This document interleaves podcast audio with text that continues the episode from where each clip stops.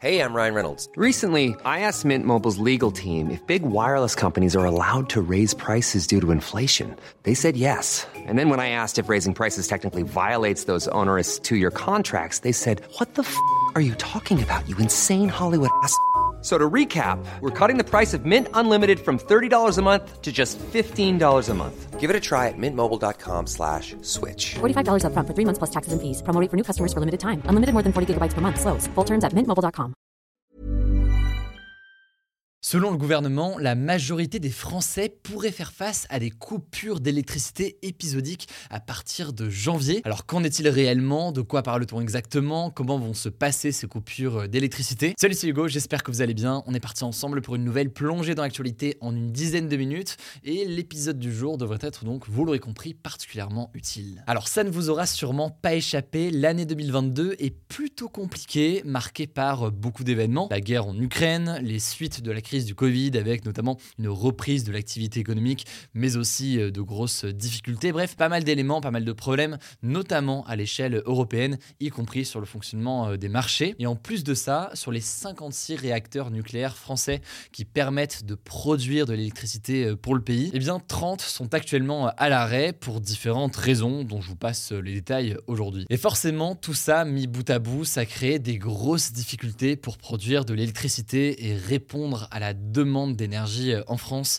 alors qu'on attaque euh, l'hiver et donc que la consommation va être amenée à augmenter encore plus dans les prochains jours. Mais alors que va-t-il se passer euh, ce week-end si on manque d'électricité? Eh bien, je préfère vous rassurer tout de suite, il est très peu probable que la France se retrouve complètement plongée dans le noir, une sorte de blackout comme ça a été pas mal évoqué. En fait, RTE, qui est le réseau de transport d'électricité en France, affirme qu'il n'y aura pas de blackout général, c'est-à-dire qu'il n'y aura pas de perte de totale du système électrique, puisque des mesures sont actuellement prévues justement pour éviter ce risque. Autrement dit, certes, la situation est actuellement critique, mais elle n'est pas critique à ce point. Bon, par contre, effectivement, le gouvernement a présenté cette semaine son plan d'action pour faire face au manque d'électricité, et là, en l'occurrence, effectivement, des coupures d'électricité chez vous, c'est tout à fait possible dans les prochaines semaines. Alors, pour vous expliquer, tout ça va fonctionner un petit peu euh, étape par étape, et pour commencer, la consommation d'électricité va être surveillé de très près dans les prochains jours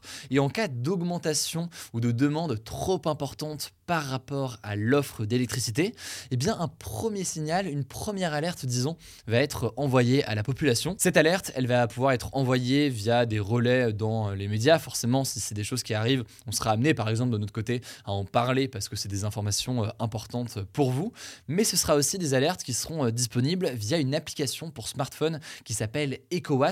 Voyez ça comme une sorte de tous anti-Covid de l'électricité. C'est très bizarre dit comme ça, mais en gros, c'est une application qui va vous permettre justement de recevoir ces alertes pour savoir s'il y a un risque de manque d'électricité. Ce premier signal, donc, il consiste en fait à inviter les Français à réduire très fortement leur consommation sur les deux jours qui suivent l'alerte, sans pour autant euh, préciser à ce moment-là les zones géographiques où euh, c'est particulièrement tendu.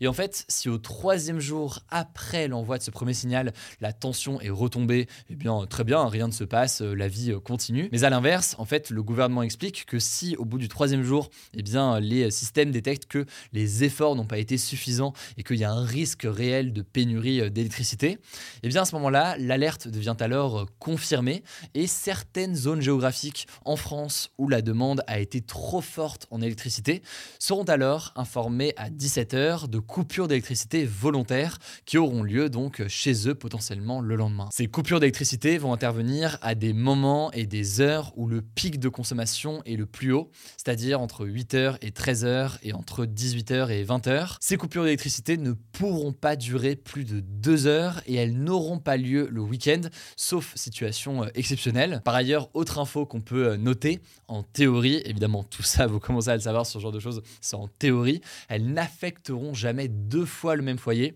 En gros, si jamais euh, au mois de janvier, vous êtes concerné par une coupure d'électricité, eh bien a priori, vous ne pourrez pas être concerné par une autre coupure, disons au mois de février. Autre information qu'on peut noter, selon le gouvernement, 60% de la population française pourraient être concernés par ces coupures temporaires dans les prochaines semaines. a priori, en fait, tout un département ou toute une région ne sera pas concerné en même temps. Autrement dit, a priori, on n'aura pas un jour où, euh, sur une matinée, l'intégralité des Hauts-de-Seine sera concernée par une coupure. À ce moment-là, a priori, sur l'application EcoWatt, justement, vous allez pouvoir savoir si vous êtes concerné selon euh, votre adresse par une coupure et si oui, à quelle heure, etc., etc. Par ailleurs, il faut bien noter que euh, plusieurs personnes et infrastructures, a priori, ne seront jamais concernées par ces coupures. C'est le cas des hôpitaux, des casernes de pompiers, des commissariats ou encore de quelques sites industriels qui sont sensibles.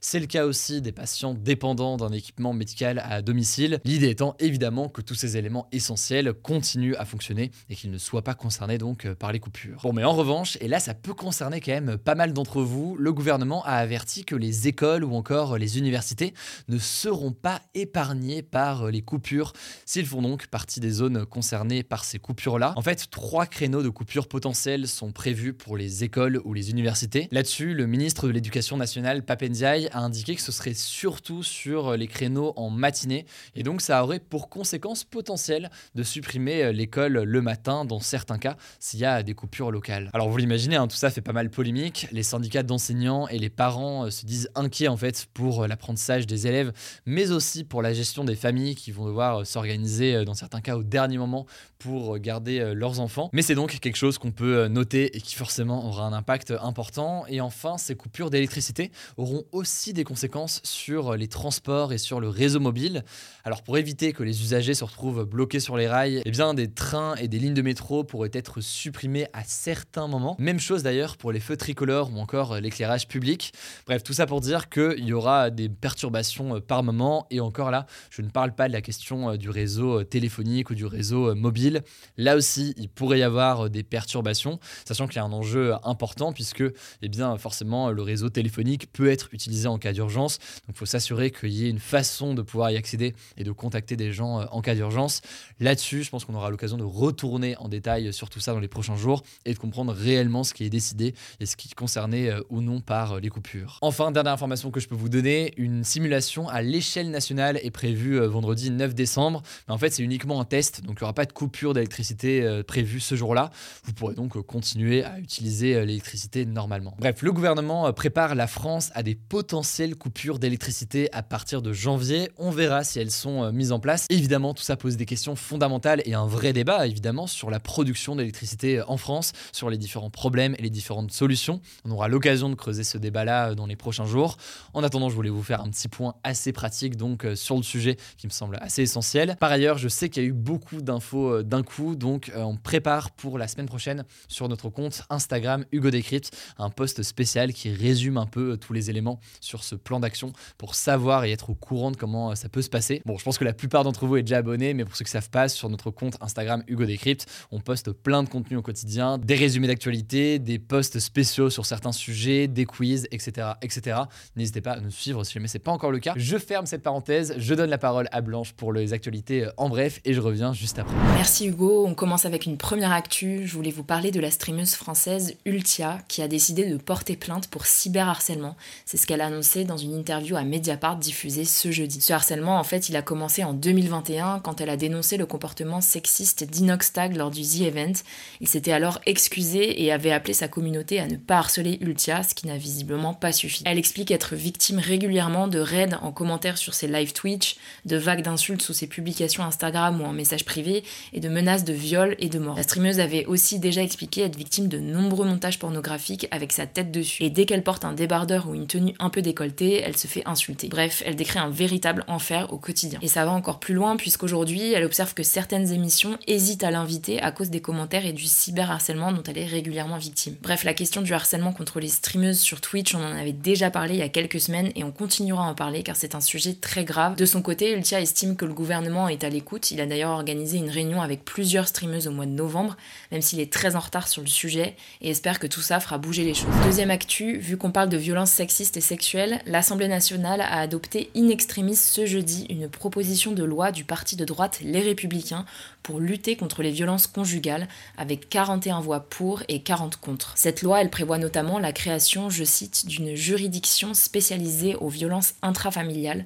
sur le même modèle que l'Espagne. Concrètement, ça veut dire qu'il y aurait des équipes spécialisées et référente pour le suivi des dossiers, mais aussi des tribunaux spécialisés pour traiter ce type de violence. La proposition de loi doit maintenant passer devant le Sénat en majorité à droite. À noter au passage que ce texte n'a pas le soutien du gouvernement qui estime qu'il y a un risque de désorganisation des juridictions. En tout cas, en France, le nombre de féminicides, donc de meurtres de femmes parce qu'elles sont des femmes, a augmenté de 20% en 2021 et du 1er janvier au 26 novembre 2022, 124 féminicides ont déjà eu lieu selon le collectif féministe Nous Toutes. L'objectif de cette loi serait donc de mieux traiter les affaires de violence envers les femmes pour éviter qu'il y ait de trop nombreux féminicides. Troisième actu, moins de deux semaines après sa réactivation, le compte Twitter du rappeur américain Kanye West a été suspendu pour, je cite, incitation à la violence. C'est ce qu'a annoncé le patron de Twitter Elon Musk ce vendredi. En gros, Kanye West avait publié une image représentant une croix gammée, donc le symbole du nazisme, entrelacée avec une étoile de David, signe de la religion juive. Juste avant ça, il avait aussi confessé son admiration pour Adolf Hitler et les nazis lors d'une interview dans l'émission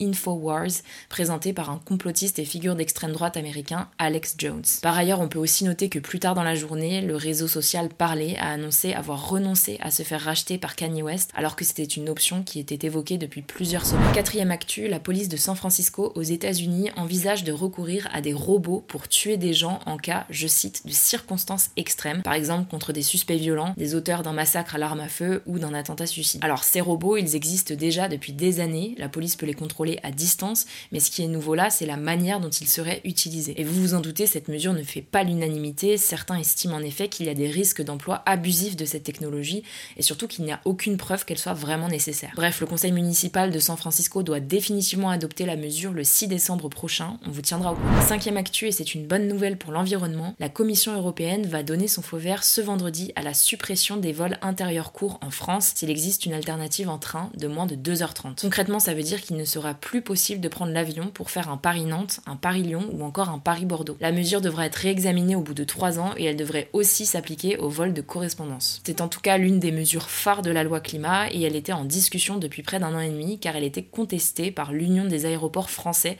ainsi que la branche européenne du Conseil international des aéroports. Alors c'est une avancée assez importante en matière de climat en France, mais selon des ONG de défense de l'environnement, le curseur placé à 2h30 de trajet alternatif en train est trop timide. En effet, en octobre 2021, l'ONG Greenpeace avait pointé le fait qu'un tiers des vols les plus fréquentés dans l'Union européenne disposaient d'une alternative en train de moins de 6 heures et que leur interdiction permettrait donc d'économiser 3,5 millions de tonnes de CO2, l'un des gaz responsables du changement climatique. Enfin, on termine avec une petite actu qui va vous donner du baume au cœur, en tout cas moi ça m'a fait du bien. Je voulais vous parler d'une Française de 92 ans et d'un ancien soldat du Pays de Galles de 99 ans qui s'étaient croisés quelques secondes en juin 1944 en Normandie et qui se sont retrouvés 78 ans plus tard. Tout ça a été rendu possible grâce à une association de vétérans britanniques.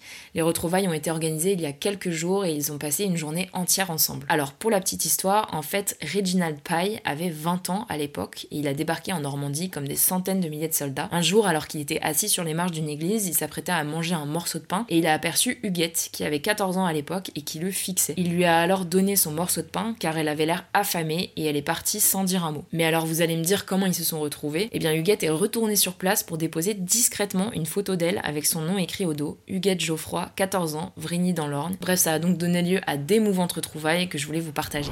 C'est la fin de ce résumé de l'actualité du jour. Évidemment, pensez à vous abonner pour ne pas rater le suivant, quelle que soit d'ailleurs l'application que vous utilisez euh, pour m'écouter. Rendez-vous aussi sur YouTube ou encore sur Instagram pour d'autres contenus d'actualité exclusifs. Vous le savez, le nom des comptes, c'est Hugo Décrypte. Écoutez, je crois que j'ai tout dit. Prenez soin de vous et on se dit à très vite.